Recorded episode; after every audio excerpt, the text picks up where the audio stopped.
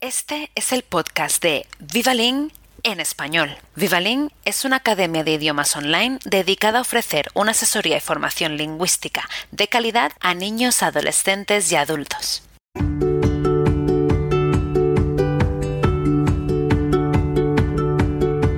Welcome to the Vivalin Spanish podcast. La leyenda de la Llorona. Desde que somos pequeños y aprendemos a leer, pasan por nuestras manos un gran número de textos e historias, desde lo fantástico hasta lo real. Hoy quisiera hablar de una leyenda que ha sido por todos los tiempos la más popular en toda Latinoamérica. También tendremos algunas preguntas de comprensión a lo largo de este podcast. Muy bien, vamos a dar inicio con una pregunta. ¿Recuerdas qué es una leyenda? Pues una leyenda es una narración que tiene origen en la tradición oral, ya que estas historias se suelen contar a los niños y van pasando de generación en generación. Ahora bien, ¿son las leyendas historias fantásticas o reales? Déjame decirte que estos relatos se basan en hechos naturales o sobrenaturales, incluyendo elementos reales y fantásticos al mismo tiempo, por lo que diríamos que no son tan reales. ¿O sí? Sin embargo, las personas que los cuentan intentan dar explicación a un fenómeno y creen tanto en ella que la consideran verídica. Ahora volviendo a nuestro tema de hoy. ¿Dónde nace la leyenda de la Llorona? Pues esta leyenda nace en el país de los tacos y de los mariachis. ¿Ya sabes cuál es? México.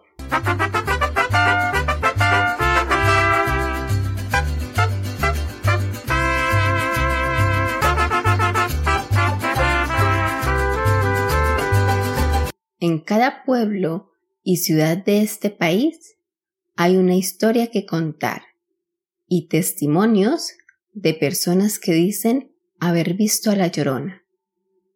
Una mujer de aspecto fantasmagórico, vestida de blanco. Pero, ¿quién es este personaje? ¿Y por qué todos le temen? La historia original nos remite a la época prehispánica en América, unos 10 años antes de la llegada de los españoles a estas tierras, en 1521. Y es aquí donde debes prestar más atención.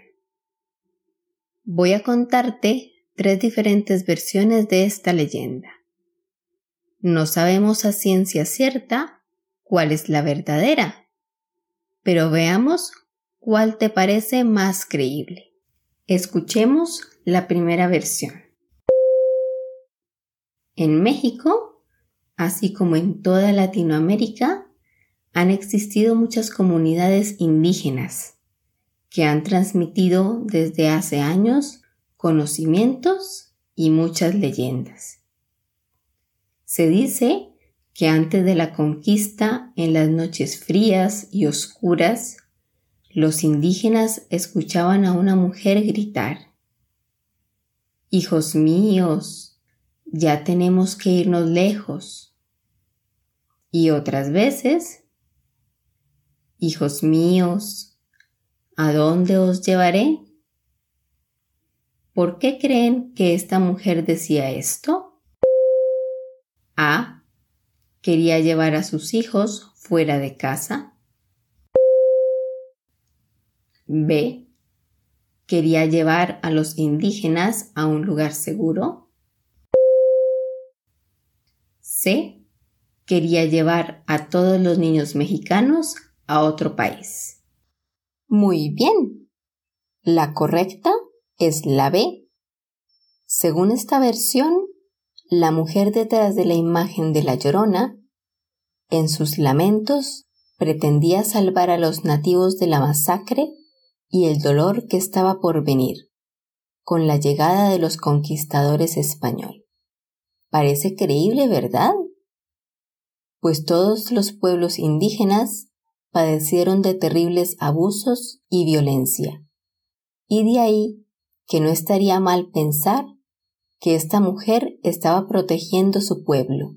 Podemos ver que en esta versión de la leyenda, la llorona no se muestra como una mujer mala, sino que, por el contrario, intenta ayudar a su pueblo.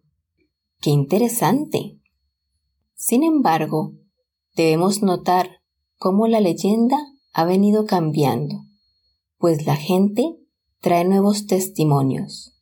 Escuchemos la segunda versión.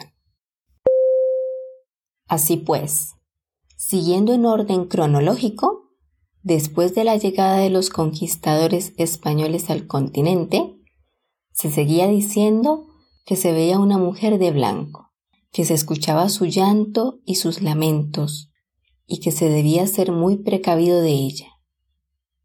Cuentan los abuelos que esta mujer era el fantasma de una mujer indígena, en la época de la conquista y que había tenido amoríos con un español.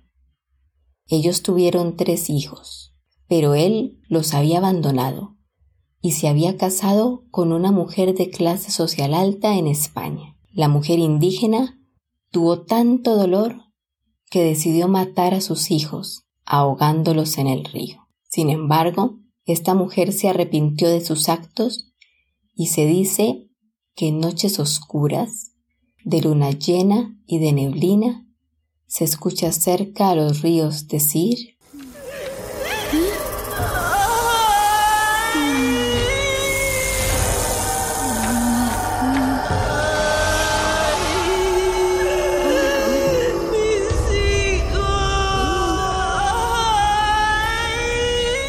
Antes de continuar, Hemos mencionado que dicha mujer era indígena, ¿no es así? Pero ¿a qué no sabes? ¿Qué comunidades indígenas predominaron en México? Vamos a ver si le atinas. A. Los incas. B. Los muiscas y los guayú. C. Los mayas y los aztecas. Muy bien. La correcta es la C. Los mayas y los aztecas fueron grupos indígenas y su cultura fue una de las más avanzadas en América precolombina. Y fue precisamente por el dominio que tenían que estas culturas se extendieron hasta Centroamérica, a países como El Salvador y Nicaragua. Y con ellas iban pasando de voz en voz las leyendas, los relatos y las historias. Con el paso de los años, la segunda versión fue tomando más fuerza. Y es aquí donde viene la siguiente versión de esta leyenda. ¿Será la llorona una mujer buena o mala en esta versión?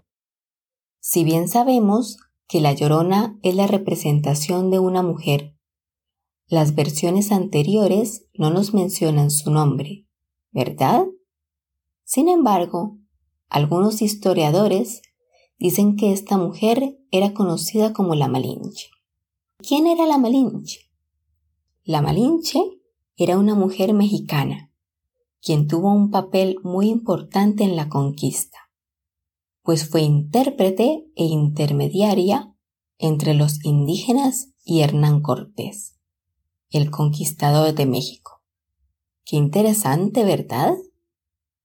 Se dice que la Malinche y Hernán Cortés tuvieron un hijo juntos. Pero él se lo arrebató y se lo llevó a España, dejándola sola y triste. ¿Qué crees que sintió la Malinche cuando Hernán Cortés se llevó a su hijo? A. Alegría. B. Tristeza. C. Aburrimiento. Muy bien, Evidentemente diríamos que sintió mucha tristeza, ¿verdad? No obstante, algunos indígenas despertaron hacia ella sentimientos de rencor, pues consideraban que su relación con Hernán Cortés significaba la traición a su comunidad. y no haber hecho nada para impedir que se llevara a su hijo era algo no aceptado por su pueblo. Considerada así una traidora, la leyenda toma un giro diferente. La llorona se convierte en el símbolo de la maternidad, pero una maternidad triste y humillada.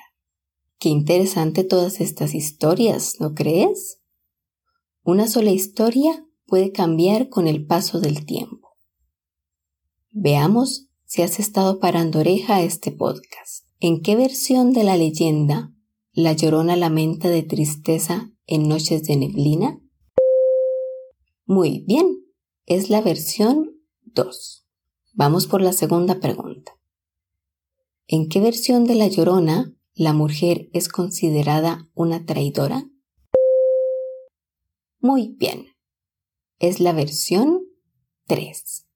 No cabe duda que La Llorona ha inspirado a diferentes artistas en el mundo de la música y el cine. ¿Has visto la película dirigida por el director estadounidense Michael Chávez? Es escalofriante. Pero también figuras importantes de la música como Chabela Vargas, cantante mexicana, quien con la interpretación de la canción La Llorona nos muestra otra historia diferente, pero muy intensa al mismo tiempo. La canción se alimenta de una historia de amor, donde una pareja mexicana se enamora, pero él debe abandonarla para ir a la guerra, y nunca vuelve. Escuchemos algunas frases tomadas de la canción donde este hombre saca flor de piel todos sus sentimientos antes de morir.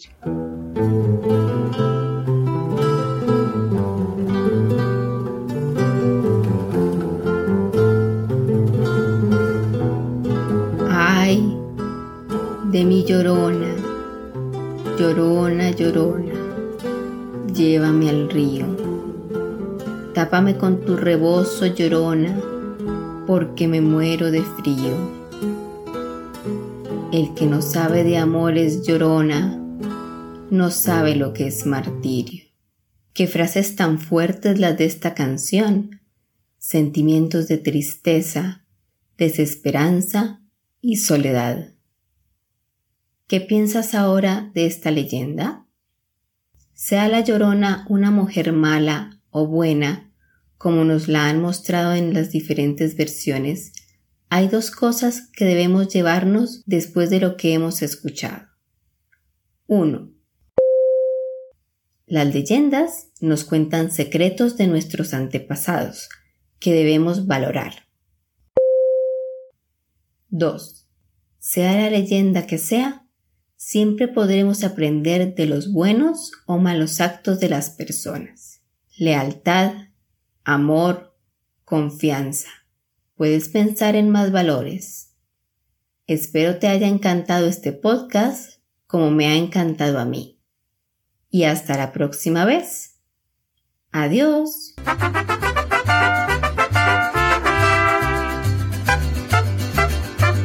Gracias por escuchar el podcast de Vivalin en español. Para más información, visita nuestra página web www.vivalin.com o síguenos en Facebook o Instagram y recuerda suscribirte a este podcast.